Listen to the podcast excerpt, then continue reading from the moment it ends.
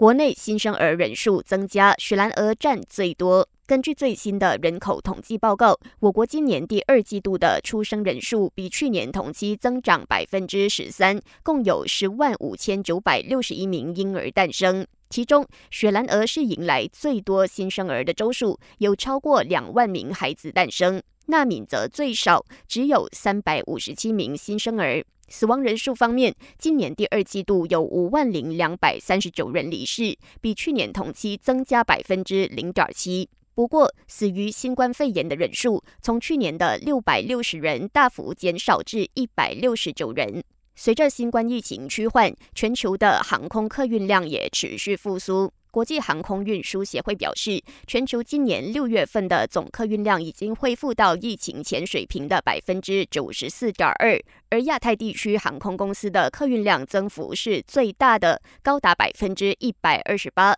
翻了超过一倍。前首相丹斯里穆尤丁的女婿穆罕默阿德兰因涉及一起贪污案被反贪会追击，甚至扬言如果再不现身驻查，反贪会不排除寻求国际刑警的帮助，发出红色通缉令。不过，穆罕默阿德兰透过律师否认潜逃海外的指控，他强调自己已经在六月三号致函反贪会，表明正在海外出差，处理完公务就会回国配合调查。感谢收听，我是资琪。